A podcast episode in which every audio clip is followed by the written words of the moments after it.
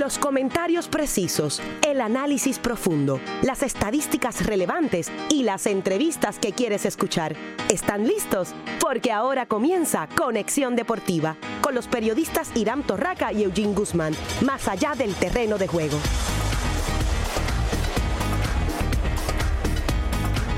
Saludos seguidores de los deportes, bienvenidos a otra edición de Conexión Deportiva y déjame ver el teléfono para ver la fecha, el día, porque estoy un poquito desubicado con esta, esta, con esta trasnochada. Sí, eh, la, la, falta de sueño puede decir que diga cualquier fecha, jueves 18 de octubre del año 2018. Soy Irán Torraca junto a Javier Rolón y Eugene Guzmán en Conexión Deportiva y luego de ese clásico que presenciamos en la noche y madrugada de hoy, vamos a estar desmenuzando ese partido y lo que puede pasar esta noche cuando Alex Cora en el día que cumple años, el día que cumple 43 años puede avanzar a la Serie Mundial con los Mediarrojas de Boston. Buenas tardes compañeros.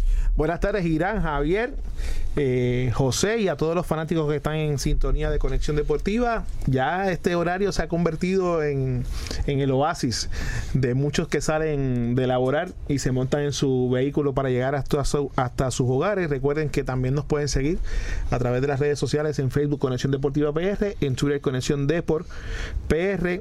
Nos pueden escuchar en alta definición también en Tuning Radio y nos pueden ver a través de Facebook Live, un programazo lo que tenemos hoy, porque si vamos a analizar un partido, el de ayer tiene todos los elementos necesarios para que el análisis sea largo y tendido. Bueno, un juego eh, clásico, Javier, y tú eh, esta vez eh, completito, no, no hubo nap. En, no, no, hubo nap y entonces estaba entre NBA, estaba entre MLB. La realidad es que es lo que tenemos ¿verdad? esta semana, desde que empezó la NBA, pues tenemos el cambio a cambio de los que seguimos todos los deportes, pero aparte de que después del trabajo que nos toca analizarlo, lo disfrutamos y entonces estamos peleando con el sueño noche tras noche, noche tras noche. Primero para disfrutar y segundo traer el análisis preciso, hablar con, claridad de lo que sucedió. Claro, y, yo voy a añadir antes de que entremos al análisis como tal, Irán, que ya yo tengo la solución a Grandes Ligas y la cuestión de los juegos de, de más de tres horas que no empiecen a las 8 que empiecen a las 7 o a las 6 y media, porque lógicamente empezó a las 8, termina a las 12 y pico, una de la mañana, pues entonces es más difícil que alguien se quede despierto si vas al otro día a trabajar. que lo empiecen más temprano. y el de ayer no empezó a las 8. Claro, empezó a las 8 y casi 20, casi 30. 8 y 40. 8 y 40. 8 y 39 era la, la, la, hora. Y, pero la realidad, y bueno, eso sería lo ideal para los televidentes, pero para la fanática que va al parque eso no es, no es lo ideal. Así que todo se traduce a dinero. es, que, es que honestamente... el contrato de televisión está firmado, esos chavos están claro, claro, pero, pero pueden hacer ese ajuste porque honestamente los mismos fanáticos en el parque, que no solamente son los, los cuatro, las cuatro horas con... No, es que si, es que si luego hubiese 33 minutos que dura el juego, sino el preparación para llegar al parque, o sea, llegar al punto en que es prácticamente un turno de trabajo, 8 horas. Es que ese juego, ese juego, si hubiese comenzado a las 8, como está pautado el de hoy, es la hora que regularmente comienzan los juegos en Houston, que es la, las 7 de Houston y las 8 horas del este. Exactamente. O sea que eh, era la, la, hora que siempre comienzan los juegos. La realidad fue que en Houston eran las 7 de la noche, 7 y 49. Correcto. 7 y 39. Pero ya estos juegos no solamente se, se circunscriben a Houston, es nacional y hay que contar con el horario del este y con el horario del Pacífico. Bueno, en ese juego fue victoria 8 carreras por 6 para los Medias Rojas, pero ahí hubo drama desde la primera entrada hasta el lado 27. Y comenzando, Boston inició eh, anotando dos carreras en la primera entrada, otra vez anotando Boston luego de dos outs, que esa ha sido eh, la la marca de fábrica de los Medias Rojas eh, en su ofensiva en esta serie, pero eh, Houston parecía que iba a empatar rápido y aquí vamos a detenernos un rato porque esta jugada sí que hay que analizarla. José Altuve conectó lo que pareció un cuadrangular o pudo ser una atrapada espectacular de Mookie Betts, pero gracias a varios fanáticos de los Astros de Houston, nunca sabremos si hubiese sido cuadrangular, si hubiese sido atrapada de Betts. Lo que sí ocurrió es que eh, se cantó interferencia y out. El bateador Altuve, el corredor no pudo avanzar y eso evitó que en esa entrada eh, Houston eh, empatara el juego y quién sabe qué más hubiese pasado en esa entrada si ese cuadrangular hubiese contado. y, la clave la dijiste, Irán. en el de entrada se cantó interferencia Y entonces eh, la regla dice bien claro que... Va- va- sí. vamos, vamos a citar las reglas. Sí, ok. Si me permites un momentito, Javier. La regla 316, cuando ocurra interferencia del fanático con cualquiera, con cualquier bola tirada o bateada, la bola quedará muerta al momento de la interferencia y el árbitro impondrá las penalidades que a su juicio anulen la acción de interferencia. Reglamentación aprobada. Si la interferencia del fanático impide claramente que un jugador a la defensiva pueda atrapar un elevado, el árbitro lo declarará out al bateador. Regla 3.16, comentario.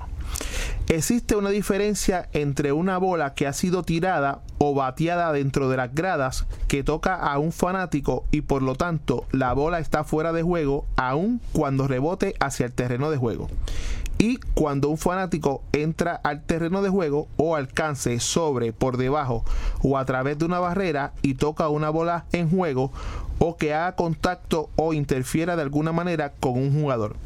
Este último caso es claramente intencional y será tratado como una interferencia intencional de acuerdo a la regla 3.15 el bateador y los corredores serán colocados donde, a juicio del árbitro, hubieran estado de no haber ocurrido la interferencia. Ahora bien, y esto es bien importante que lo escuchen, no se declarará interferencia cuando un jugador a la defensiva se tira sobre una verja, una baranda, soga o dentro de las gradas para atrapar una bola.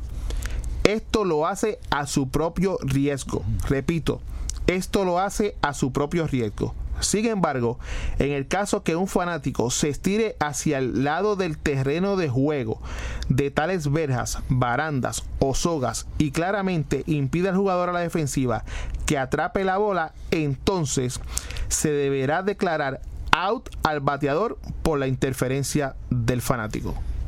Sí, ahí, ahí eh, iba a añadir eso lo de la regla del video, ¿verdad? Que dice que si no hay evidencia conclusiva, como no sé cómo traducirlo en español, inconclusive evidence, tiene que haber conclusive evidence para que se cambie la jugada. Yo entiendo que el árbitro se equivocó desde de primera instancia.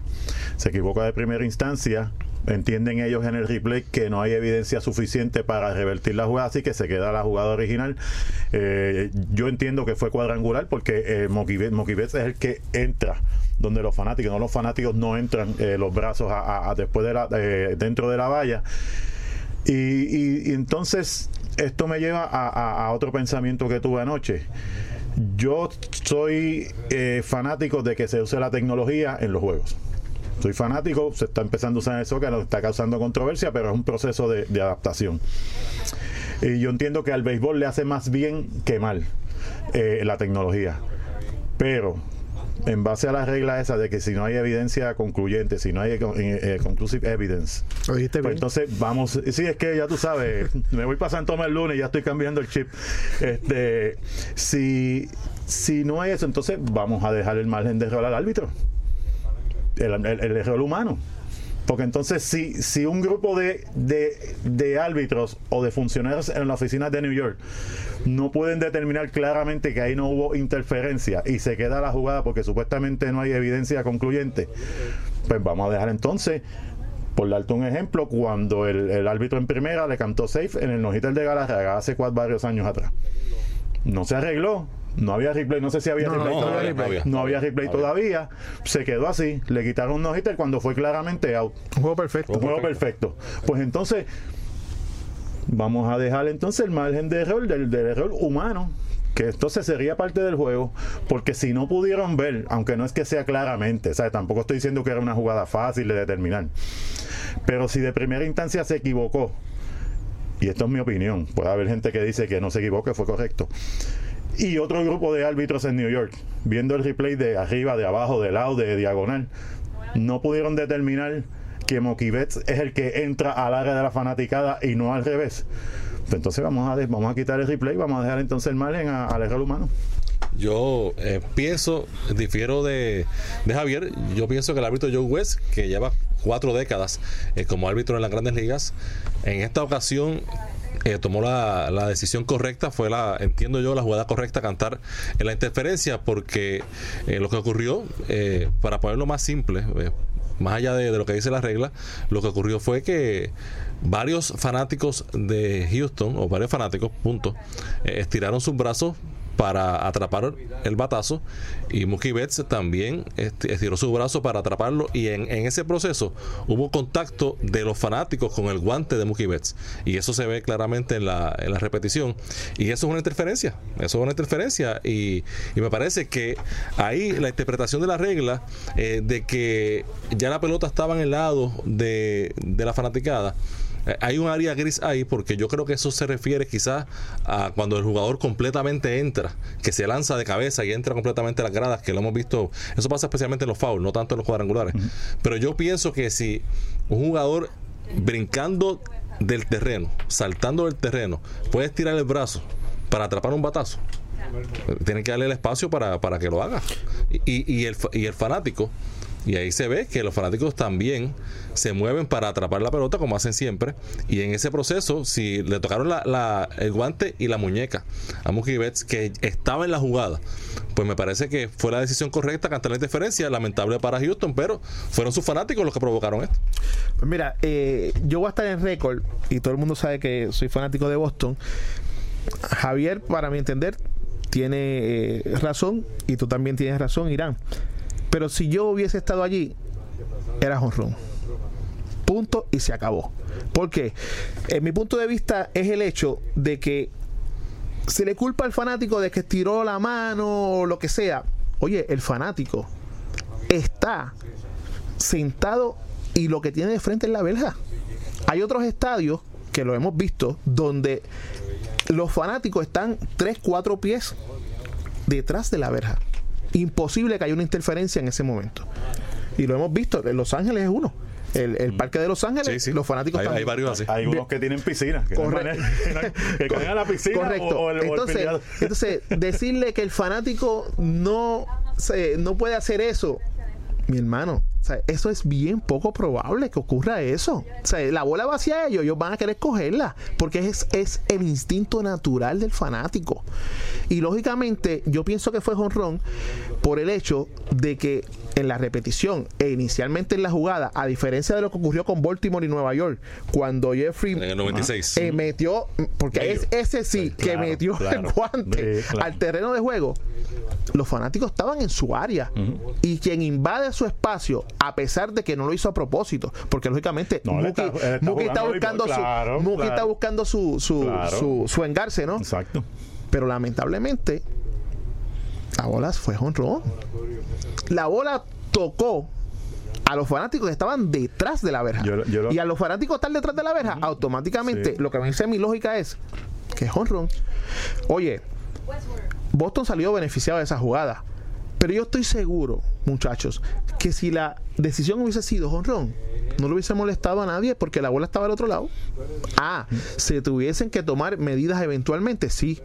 Porque van ahora a Boston.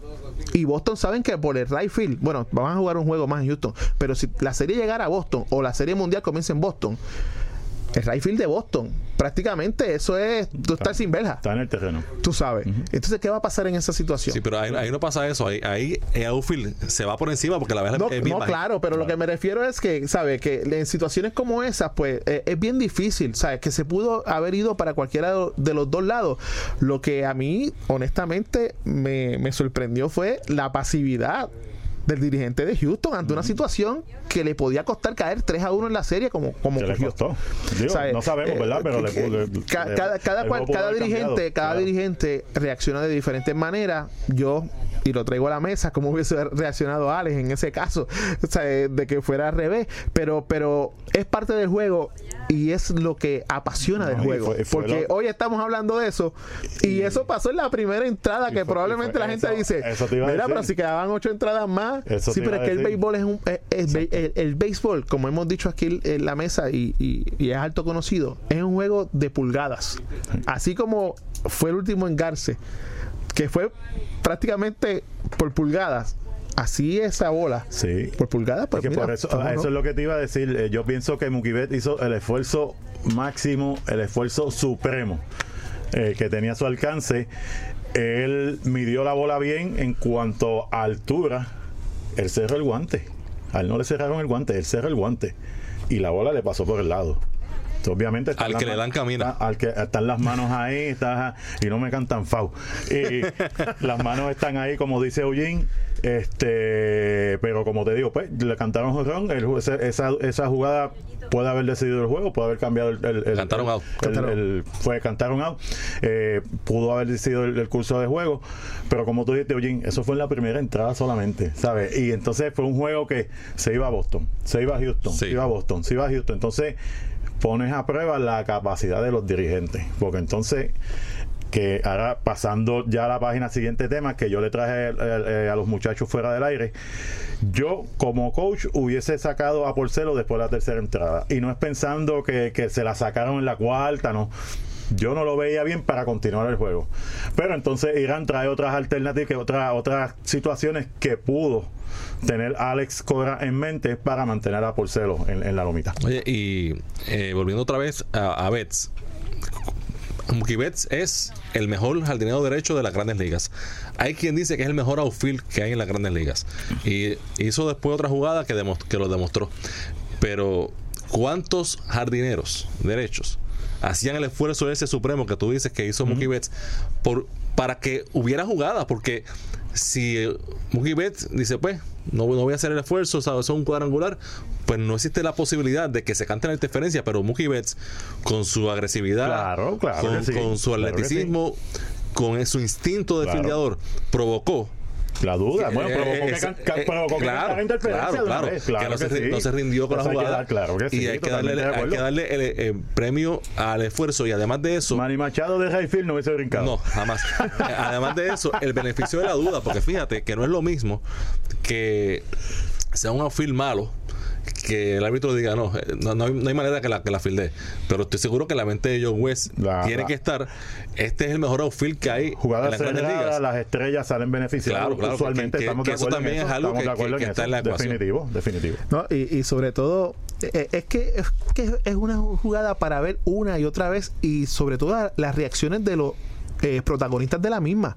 Vimos al Tuve poniéndose la mano en la cabeza, vimos a un Mookie Betts no reaccionando de manera airada. ¿Sabes? es, es, el, es, el, tipo que tú quieres que sea este novio, esposo de tu hija. O sea, un tipo bien cool, ¿sabes? No, y lo digo porque. oye, 15 millones de pesos más. y, y, y, lo digo porque, porque lo que se está jugando, mucha, mucha gente no entiende lo que se está jugando. Lo que se está jugando es una un pase, una serie mundial.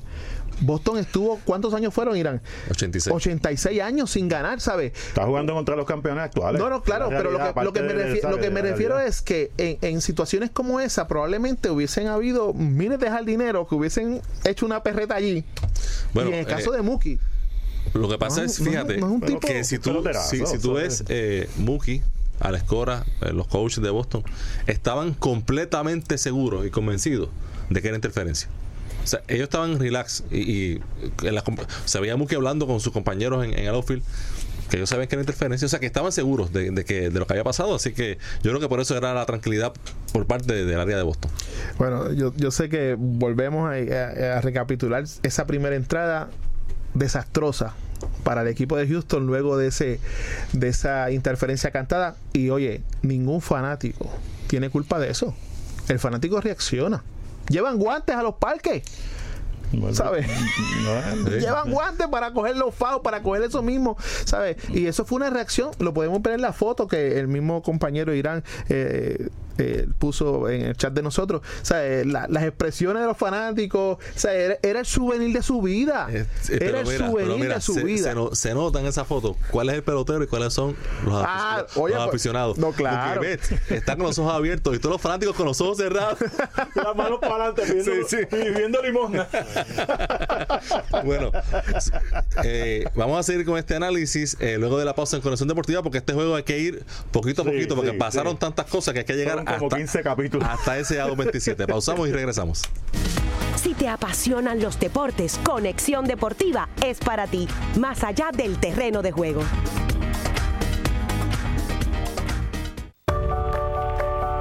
El Adoquin Times es un periódico cultural impreso mensualmente siendo hoy el rotativo gratuito de mayor crecimiento en lectoría con permanencia en los hogares alrededor del área metropolitana de San Juan, Guaynabo y Carolina. El Adoquin Times es un periódico con temas que engalanan nuestra historia, cultura y entretenimiento puertorriqueño, con actividades alrededor de la isla. El servicio desinteresado es la pasión que motiva a todo soldado de la Guardia Nacional a estar listo en casos de emergencia. Ellos tienen un interés especial en las comunidades donde viven y laboran. Se preparan a tiempo parcial para servir en todo momento. Servicio desinteresado es lo que inspira a los hombres y mujeres de la Guardia Nacional a ser parte de algo mucho mayor que ellos mismos. Para más información visita nationalguard.com. Sponsored by the Puerto Rico Army National Guard, aired by the Radio Broadcasters Association of Puerto Rico and this station. Hola amigos, les saluda Lou Briel y estoy aquí para invitarles a que sintonicen todos los lunes a las 3 de la tarde El Gran Derecho, el primer programa dedicado a los derechos de autor, una producción de LAMCO, Latin American Corporation y ASEMBLA, la Asociación de Compositores y Editores de Música Latina todos los lunes a las 3 de la tarde por WIPR AM 940. El Gran Derecho. Porque el deporte también es noticia. Y también es drama, es pasión, diversión, emoción, unión y todo lo que buscas para darle entretenimiento a tus tardes. Eso es Conexión Deportiva, más allá del terreno de juego. Sintoniza Conexión Deportiva con Irán Torraca y Eugene Guzmán, de lunes a viernes a las 6 de la tarde por WIPR 940M. Conexión Deportiva, más allá del terreno de juego. Regresamos a Conexión Porque el Deportiva, deporte también es noticia. Esta es tu conexión deportiva. Ma-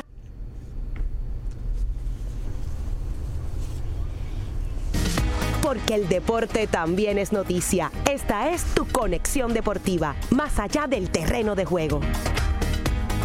Regresamos a Conexión Deportiva. La karateca Yanesa Fonseca finalizó la participación de Puerto Rico en los Juegos Olímpicos de la Juventud Buenos Aires 2018.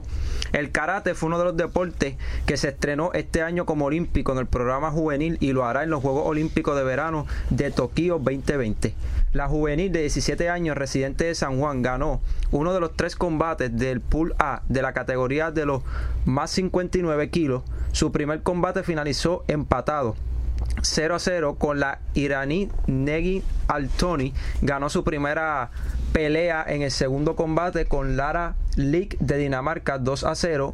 En su última oportunidad con la japonesa Sakura Sawashima cayó vencida 3 a 0.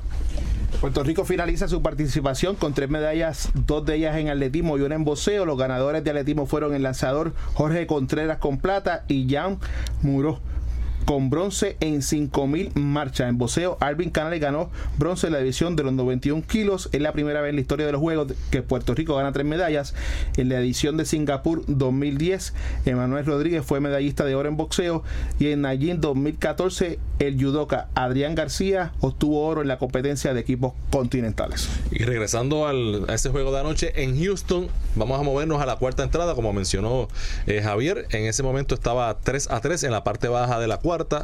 Y el señor Tony Kemp cuadrangular a Rick Porcelo, que obviamente Rick Porcelo no, no tenía nada, es, se sabía, le estaban bateando con, con autoridad. En ese momento el juego estaba 3 a 3, pero eso es sin contar esas dos carreras que pudieron haberse anotado eh, con Artuve. Así que eh, se mantuvo Alex eh, Cora con Rick Porcelo y el que menos esperaban de esa alineación le conectó cuadrangular y en ese momento le dio la primera ventaja a Houston en el partido 4 por 3. Noveno bate. Es Por la el- parte más- más corta del parque. Noveno bate. El más pequeño en el line-up, no sé si es más pequeño que Altuve, eh, le dio con una fuerza como si midiera 6'6". Es, es, el, es el, el bateador designado en un platón eh, en, el, en la alineación de los rojos, de, los de, los de los astros. Y no sé, la realidad es que, que yo comentaba que, que quizás yo hubiese sacado a Porcelo después de esa tercera entrada. No estoy pensando que Tony Kemp se la va a sacar, estoy pensando que Porcelo no estaba fino, o sea, le estaban dando consistentemente, le estaban dando bien, así que pero como es el béisbol, vino el más pequeño y fue un palo, o sea, este, que lo- la única duda era si era fair o foul ball, ¿sabes? Así que, eh, pero, un juego de ofensiva. La ofensiva había tomado Eh, control había del juego. tomado control del juego, así que eh, se vio después con el resultado.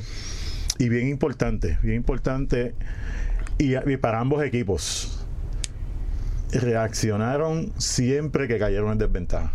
Al final, pues obviamente Boston sacó, la, sacó el, el juego, pero ambos equipos cayeron atrás y reaccionaron, menos al final, que entonces Boston pues pudo mantenerse. Eso fue en la cuarta, 4 por 3. Boston de inmediato, como dice Javier, en la parte alta de la quinta empata el juego, pero luego viene eh, Houston y se va arriba. Exactamente. 5 a 4 en la baja de la quinta con un sencillo remolcador de Carlos Correa, su segunda empujada de la noche. Cuando parecía que Houston había tomado otro respiro, pues vino el señor Jackie Bradley Jr. nuevamente en la sexta y conectó cuadrangular de dos carreras, pero ahí hay que destacar que con dos outs, nadie en base, Cristian Vázquez Claro. conectó un doble que la pegó por la verja del, del Ray por Center. poco es una gran atrapada de Springer, Springer. pero el palo fue un palote. O sea, la realidad es que cuando salió dije se fue. Pero fue, fue un esfuerzo máximo de Springer, pero después de dos outs, En, en ese momento, eh, Joshua James, eh, que para los que no lo sepan, Joshua James eh, es de ascendencia puertorriqueña, reserva en Puerto Rico, tengo entendido que de Mayagüez, elegible para el clásico, así que es uno que hay que estar pendiente porque esa- esas 100 millas que lanza, 102 Sí. millas, hay que, hay que tenerlas no, presentes. no hay que ignorarla. Los brazos no se pueden ignorar. para el próximo clásico. Pues Joshua James estaba lanzando excelente y luego de dos outs, el octavo y noveno bate es que producen el doble y el cuadrangular. Y para Jackie Bradley, un palote descomunal. Y, y James, que con esa recta de sobre 100 millas le tiró un cambio de velocidad, le hizo un favor a Jackie Bradley. No, y, y- se quedó en el medio. O sea, la realidad es que se quedó Flat. Ahí y Bradley no perdió tiempo y solamente tres hits y nueve empujadas en la serie. Nueve empujadas, O sea, tú tienes que entonces, todas con dos outs. Tienes que tener ahora una, una conciencia de, de- de- del daño que te está haciendo este jugador. La parte baja. Si tienes, si tienes, si Jackie Bradley viene con gente en posición de anotar, tienes que tener cuidado porque eh, ahí es que te ha hecho daño. El problema es que Mookie viene detrás. ¿Sabes? Es que, es que Sí, no, definitivo, pero no, no, pero no picharle tan franco como Guy, porque fue el primer lanzamiento y fue un, o sea, sin duda alguna, fue cuadrangular desde que salió del bate. lo que, lo que sucede y lo que le explicaba a Irán ahorita, el hecho de que te metas en problemas ante jugadores que debes sacar, ¿verdad? Normalmente fuera de, de- de juego con un out, lo que podríamos llamar fácil, ¿verdad? Este, te complica la vida porque entonces cometes un error, se te queda la bola en el medio del plato. Estos tipos están ahí porque son los mejores para estar ahí. Y en cualquier momento, como hablamos en el programa de ayer, poder ocasional se deja la bola en el medio, un poco de fuerza, la bola viaja, la bola termina en, la- en el otro lado de la verja y te metes en un problema que no debiste haber entrado. Sí. Eh, El Irán trae un punto bien importante. Está Bradley, pero después quién viene. Claro, que- no, y lo mencionamos ayer que como- Martínez, como si fuera otro primer bate eh, Claro, el noveno spot. claro. ¿Sabes? Y entonces me acuerdo también que Irán dijo antes de comenzar la serie, cuando estábamos analizándola, que Sandy León hizo un gran trabajo mientras Cristian Vázquez estuvo lesionado, pero Cristian Vázquez tiene un poquito más de bate. Y obviamente, aunque han sido pocos los hits de Cristian Vázquez, Han sido oportunos. sido exactamente, ha sido en el momento oportuno para los Medias Rojas. Un hit, 10 turnos. Cristian Sí. Vázquez. Bueno, eh, Boston, después de ese cuadrangular, eh, pudo dar un cero, mantuvo la ventaja y siguió anotando. Anotó una en la séptima, una en la octava. Una de esas dos carreras eh, fue eh, como consecuencia de que Carlos Correa no pudo hacer una doble jugada. Eh, trató él solo de en una jugada que cerraba la entrada, eh, fildear, el mismo pisar y tirar la primera base, pero no pisó la base. Eso permitió que la entrada se extendiera y Boston eh, anotó una carrera que, como terminó el partido, fue, fue clave. Esa, esas últimas dos carreras de Boston en la séptima y octava entrada y con el juego 8 a 5, vamos ahora a la parte Oye, baja de la octava. Antes de entrar a esa parte baja de la octava, Irán, eh, ese error de, de Correa que no está en el box score, porque ese error no está en el box score. Tampoco vamos a ser, ¿verdad? Este eh, gatillero. Eso no, porque ese field choice se lo- lo cuentan como un field claro, choice. Y, la, y la pero- regla dice que tú no puedes asumir un doble- una doble jugada. Exacto. Claro, sí, eso es bien sí. importante porque, oye, el árbitro le hizo así. Te, te quedaste corto por esto. Fue por un poquito más, pero sí. Pero, pero, pero tú como campo corto y yo, que esa era la posición que jugaba cuando era pequeño, lo importante era ese agua, asegurar ese agua en la segunda, porque lógicamente el jugador está 90 pies más atrás. Y ese era el out que había que dar. Y al fallar ese out, puso el corredor en, en posición de anotar y pagó el precio. Bueno, 8 a 5, ganando Boston. Ahí decide Alex Cora que Craig Kimbrell iba a hacer anoche lo que nunca había hecho en su carrera en las grandes ligas. Lanzar seis outs, seis outs. Vino en esa octava entrada, sorpresa para muchos, y Kimbrell no trajo nada.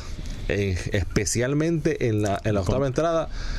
Y aquí hay que analizar otra vez eh, las fallas de juicio de los jugadores que, que costaron. Y, y, para Houston, anoche fue de esas noches que casi todos los errores le costaban a ellos.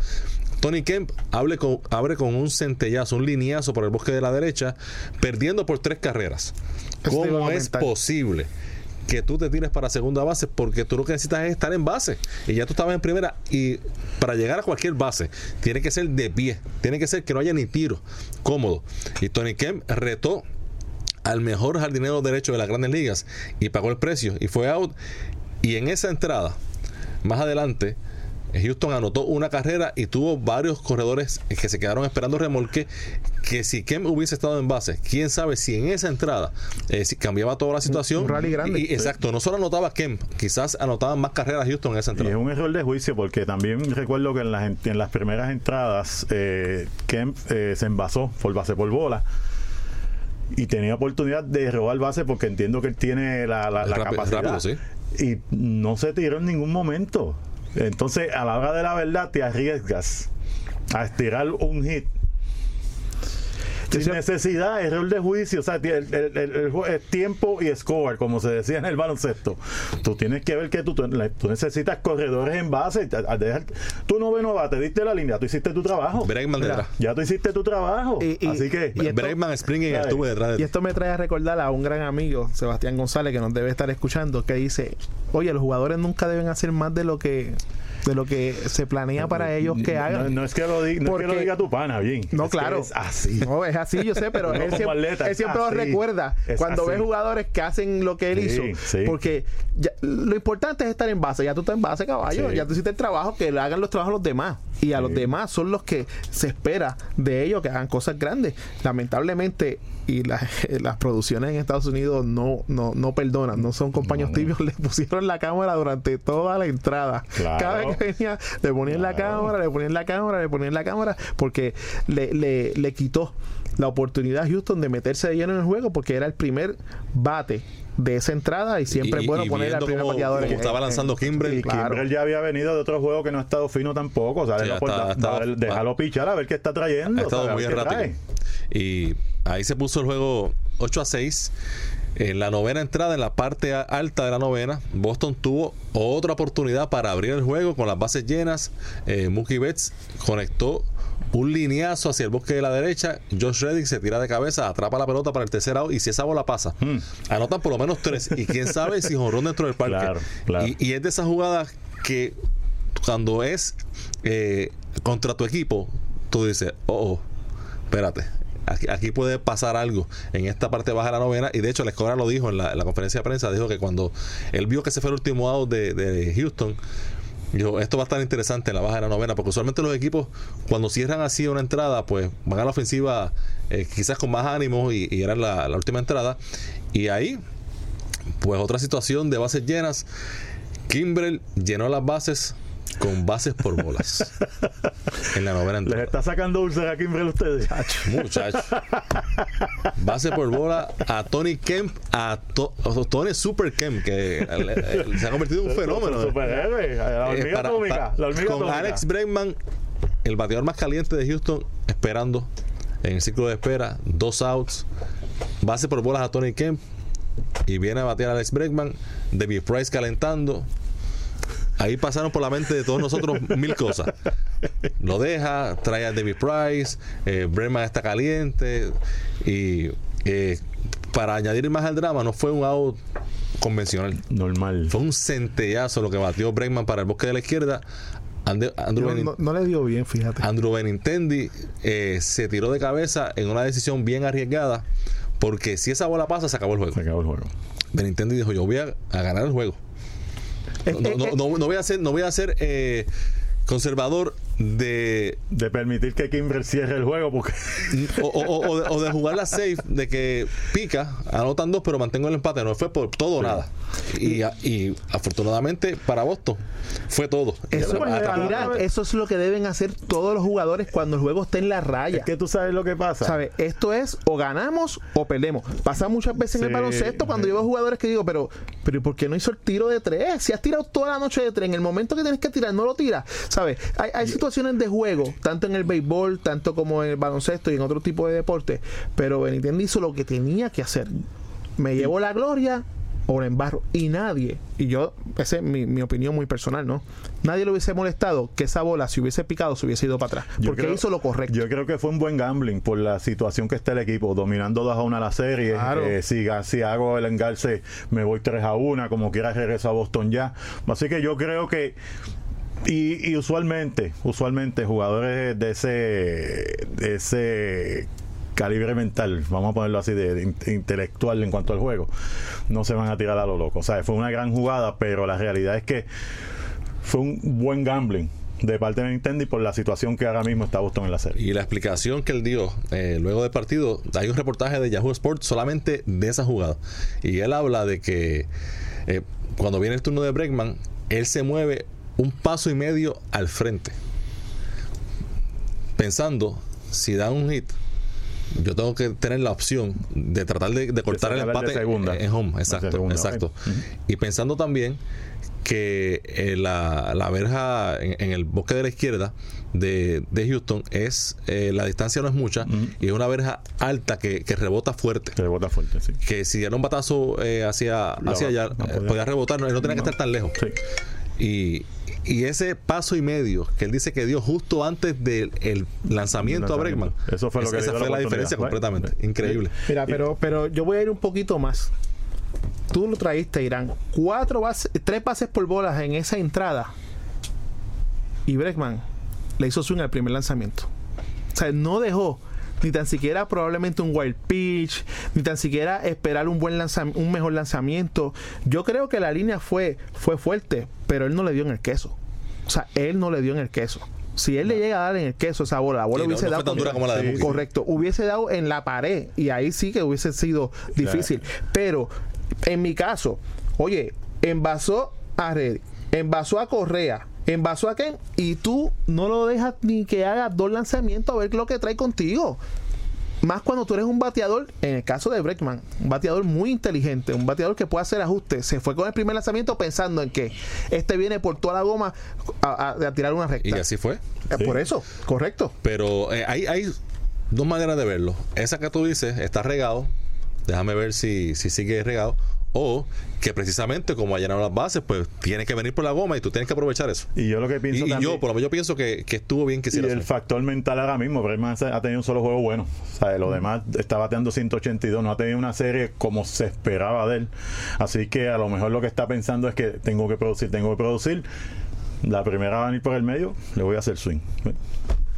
Así que Pago de el esa precio. manera, A ver precio, ¿eh? O, o te llenas de gloria o... de esa manera finalizó ese clásico instantáneo Sí, de la postemporada de las. Grandes Ligas y con esa victoria, pues Boston se colocó en ventaja 3 por 1 de la serie. Boston ha ganado hasta el momento sus cuatro partidos como visitante en la postemporada de este año. Ha ganado los tres corridos eh, en esta serie luego de caer en el primer partido y ha anotado en las tres victorias. Boston ha anotado 23 carreras ante el fabuloso picheo de Houston, que se han combinado factores también de algún momento de, de algunas fallas defensivas, pero en general, eh, un gran trabajo de la ofensiva eh, de los Medias Rojas y de esas eh, 23 carreras, 9 remolcadas por Jackie Bradley Jr. Y eso es lo que sucede en la serie, Irán, Eugene. Eh, los grandes picheos se caen, los que no batean empiezan a batear.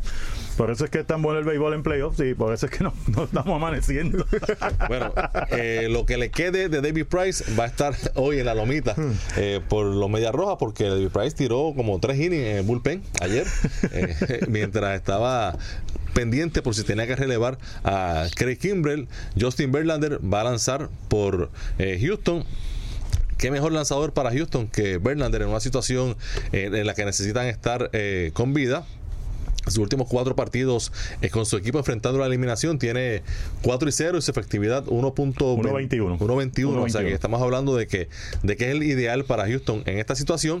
David Price nunca ha ganado un juego eh, en playoff en que él haya iniciado. Así que si hay un juego importante que él pueda romper esa racha es este. No sabemos cuánto tiempo pueda estar en la lomita, si puede llegar a las cinco entradas.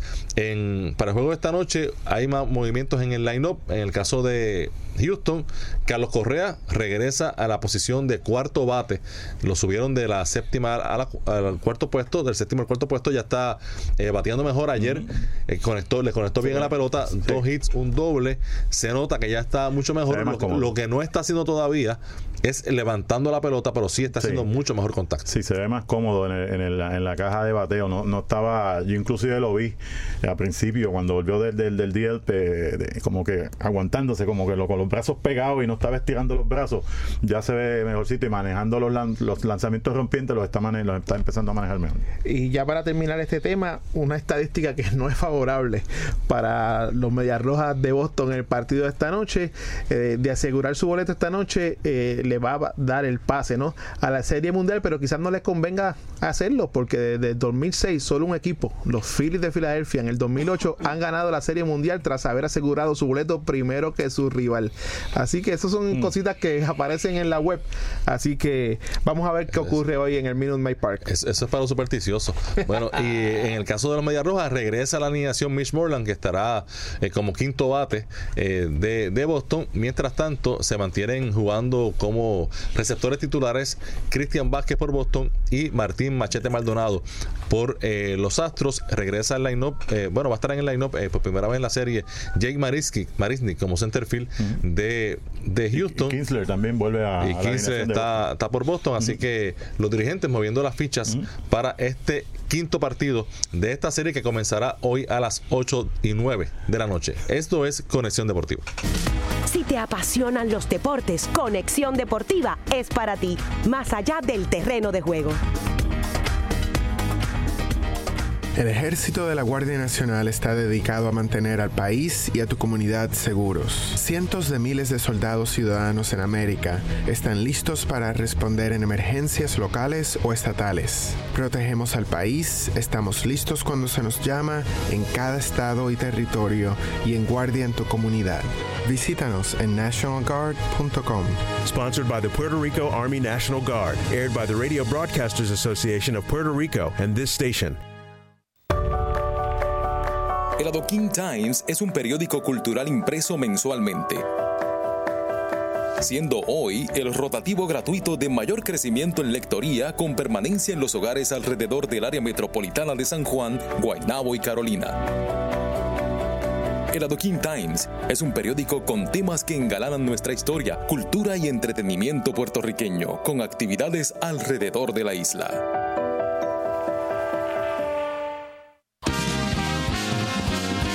WIPR 940M, la casa de todos, recibe con los brazos abiertos en cualquier clave. Un programa producido y animado por el experimentado disjockey Rafi Torres, los sábados de 6 a 8 de la noche. En cualquier clave, con la música de Rafi Torres por WIPR 940M.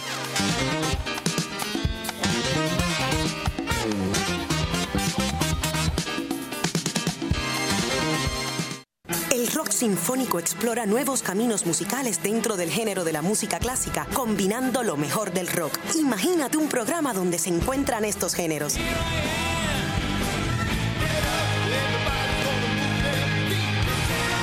WIPR 940M te trae todos los viernes Rock Sinfónico, donde nada queda suelto. Los mejores exponentes del rock a nivel mundial, todos los viernes a las 9 de la noche por WIPR 940M.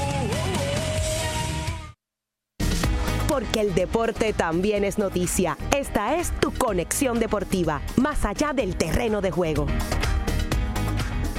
Y regresamos a Conexión Deportiva a través de WIPR 940M. Oye, e impulsan movimiento empresarial deportivo, una gran gestión que están haciendo eh, varias personas, así que aquellos jóvenes que deseen establecer su propio negocio tendrán ahora herramientas adicionales de apoyo para la creación de una pequeña o mediana empresa deportiva.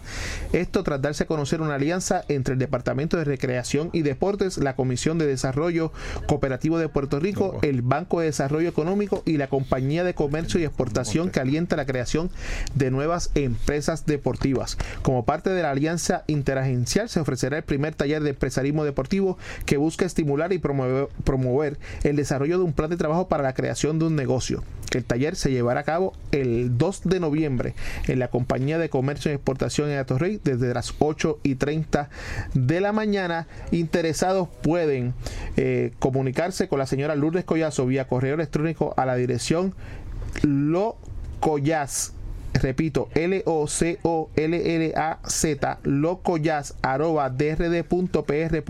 o llamando al 787-721-2800, extensión 4320 y 4329. Excelente iniciativa. Excelente. y vamos a ver si nos podemos colar allí para poder hacer algo. bueno, y en la NBA hoy comienza la era de LeBron James sí, señor. con los Lakers de Los Ángeles.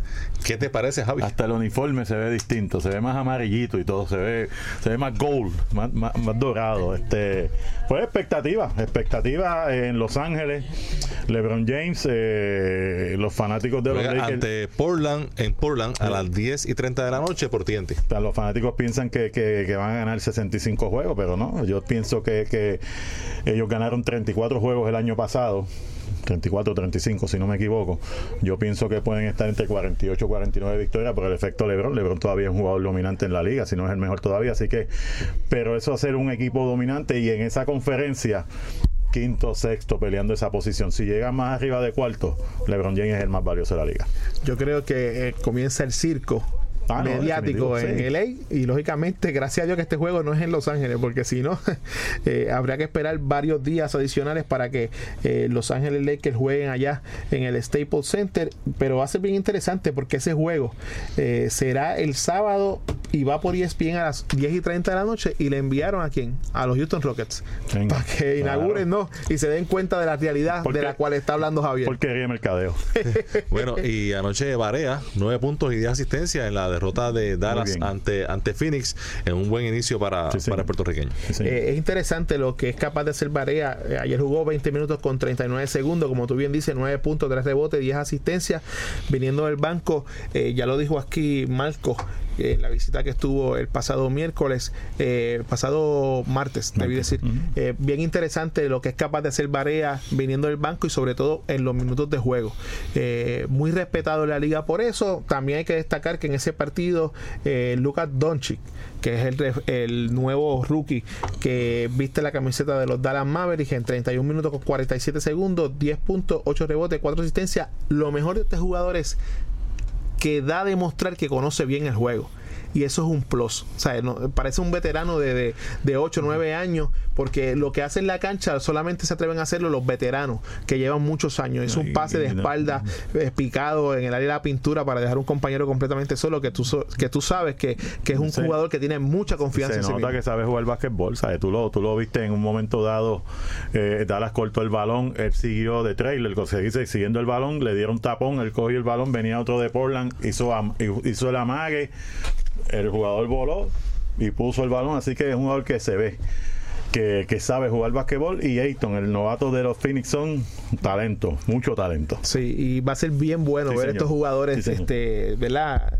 Presentando sus credenciales en toda la, todas las noches y estamos gratis con el NBA League Pass. Hasta ahora, Una semanita, seguimos. así que después de eso, pues hay que pagar por él. Oye, muchachos, y tenemos en línea a nuestro compañero Lester Jiménez, que tiene una información que rompió hace como hora y media, dos horas, sobre la situación del caso de Walter Hodge. Saludos, Lester. Saludos a ti, Jim, a Javier, a, a Irán y a todos los muchachos que están en el estudio. Efectivamente, eh, como ustedes saben, durante hace unos, unos meses estamos eh, siguiendo lo que ha sido el caso de, de violencia de género que ha sido por el que ha sido acusado Walter Hodge de un incidente el año pasado de que se le metieron cargos eh, este año acá en el Tribunal eh, Municipal de Aguadilla. Hoy se dio la vista, o por lo menos se pretendía ver la vista en alzada aquí en el tribunal eh, de Aguadilla, en la sala del de honorable juez Miguel Ramírez Vargas. Sin embargo, la perjudicada, que era la testigo de la, del Ministerio Público, es decir, de la Fiscalía, por segunda ocasión no se presentó al, a, la, a la vista. Hoy era el, el, la fecha final de los términos, o sea, se supone que después de 60 días de haber sido eh, sometido el caso, en este caso en alzada, tenía hasta 60 días para, para verse la vista. Al no poder verse la vista, la Fiscalía determinó que no estaba preparada para presentar la evidencia ante el juez y por ende Ramírez Valga acogió la petición de la defensa de Walter Hodge de solicitar la desestimación de los cargos. Así que de esta manera se archiva el cargo para Walter Hodge. Walter Hodge sale eh, eh, beneficiado, libre de estos, de estos cargos. Por ende no tiene ya ningún tipo de situación eh, en los tribunales y puede regresar al Líbano para jugar como tiene pautado esta temporada. Bueno, pues no, no debe ser sorpresa, ¿verdad? De acuerdo a lo, que estaba ocurriendo, eh, ya ocurrió en la primera vista y como se veía, ¿verdad? Venir el caso, así que salió por la puerta ancha Walter Hodge.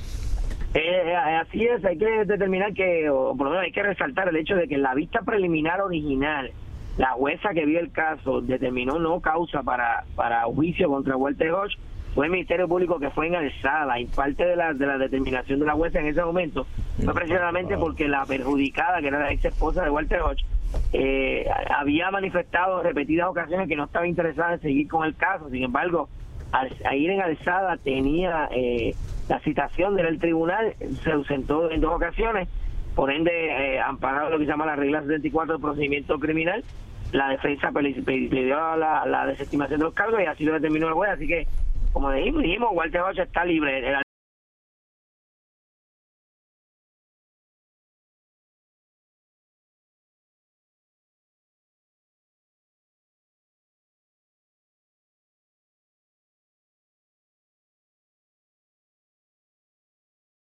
Salir del tribunal, Walter nos mencionó pues que regresa el martes otra vez al Líbano. Ya estuvo hace una semana allá en el Líbano participando en unos torneos preliminares eh, eh, con su club, vuelve otra vez el martes, ya para finales de mes debe comenzar la temporada ya. Nos manifestaba lo importante que para él es jugar allí porque es un torneo corto que le permite regresar a tiempo a Puerto Rico, que es donde prefiere estar por, por su familia, etcétera, etcétera, y poder continuar acá participando con los capitanes de Arecibo. Bueno, pues Leste, muchas gracias por ese reportaje y te esperamos ver la próxima semana aquí, que Javier está de vacaciones. Sí, señor. De vacaciones, entre comillas. un abrazo. Sí. Bueno, eh, deja ver, Yoma, ¿tenemos permiso para, para cinco minutos más? Sí, ah, pues qué bueno, Yoma está generosa como siempre. Eso es lo importante, como Pues vamos, siempre. vamos entonces con el compañero, con el compañero Luis Santiago Arce que nos tiene una grabación sobre una cartelera que hay este fin de semana allá en Orlando. Escuchemos. Gracias compañeros en el estudio de Conexión Deportiva en Puerto Rico, acá en la ciudad de Orlando. Como dijimos ayer, hay boxeo profesional de calibre mundial este sábado en el CFE Arena de la Universidad de Central Florida, aquí en Orlando. Estará defendiendo, defenderá su título peso gallo de la Federación Internacional de Boxeo, Emanuel Manny Rodríguez contra el australiano Jason Moloney. Y como parte de esa cartelera también verá acción otro boricua, Néstor Bravo, invicto en 14 peleas con 10 triunfos por nocaut frente al veterano peleador colombiano Jonathan Pérez, quien tiene 37 y 22, 29 triunfos por nocaut, una amplia diferencia en experiencia. Néstor Bravo con 40 asaltos profesionales de experiencias y sobre 280 asaltos tiene Jonathan Pérez. Néstor Bravo está con nosotros luego de la conferencia de prensa celebrada en el día de hoy. Néstor, buenas tardes. ¿Cómo te sientes para esta pelea contra este veterano peleador colombiano? Saludos, saludos. Primero que nada, este, las gracias a Papá Dios pues, por, por esta gran oportunidad que se me abrió. Este, eh, a mi equipo de trabajo, José Bonilla, manejador, José Bravo, toda mi familia, que me han ayudado a hacer pues todo, todo, desde, desde la dieta, con la nutrición, eh, mi esposo, todo, todo lo que han aportado su granito de arena. Este, me siento sumamente preparado y de verdad que más que feliz y bendecido por, por, pues, por poder hacer esta gran preparación para enfrentar a, lo que es Jonathan Pérez. Eh, como usted dice, tiene mucha experiencia, pero gracias a Dios nosotros hicimos muchas peleas aficionados, hicimos, peleamos con, con, con grandes oponentes, eh, campeones olímpicos, incluso, y pues yo veo esto como, pues, las que tienen profesiones, yo las hice en aficionado y de verdad, de verdad que me siento muy contento y, agradecido con la oportunidad que se me, y las puertas que se me están abriendo.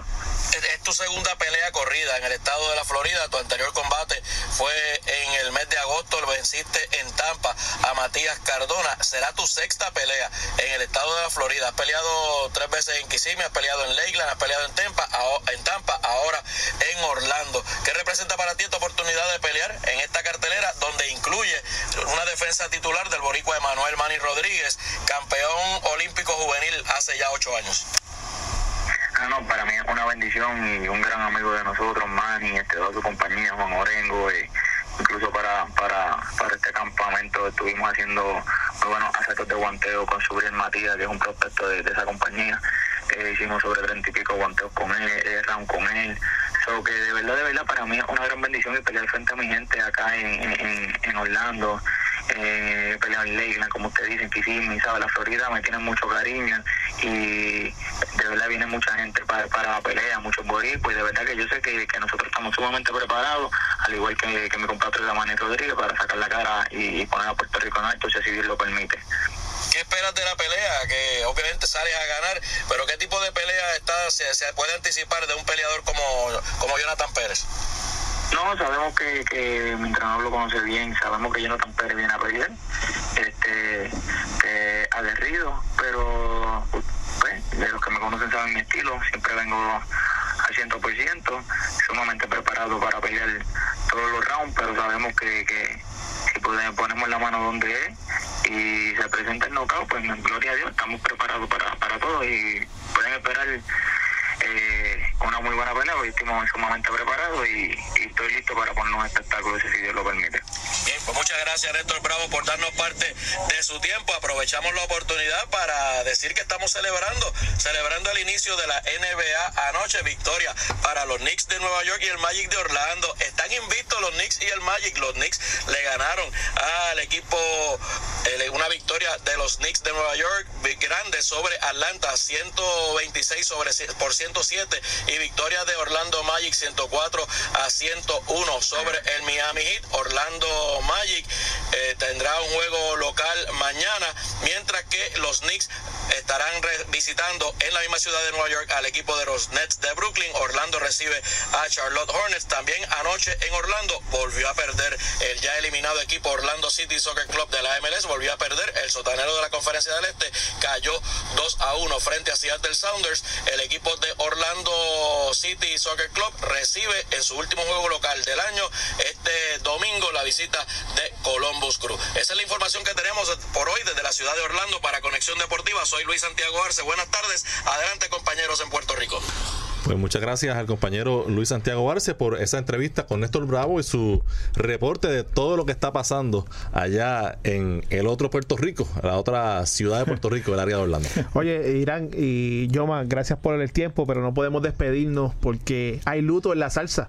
Y es que hoy perdimos a uno de los grandes salseros también de la mata, como se dice, Raúl Marrero, compositor de Primero fui yo, como lo hacen, quien dijo miedo, la vecina, Yaré, la hija Periquito Pimpín, o innumerables éxitos de parte de este gran ser humano, Raúl Marrero, 40 discos sobre 500 canciones escritas, así que la salsa pierde a uno de sus grandes baluartes, ya bien entrado en edad, pero no deja de la de esas plumas salseras que nos pusieron a gozar en la década de los 60, 70 y 80, desaparecer, nos entristece mucho la partida. Bueno, y así despedimos el programa de hoy, los esperamos mañana a las 5 de la tarde. Que tengan todos buenas noches.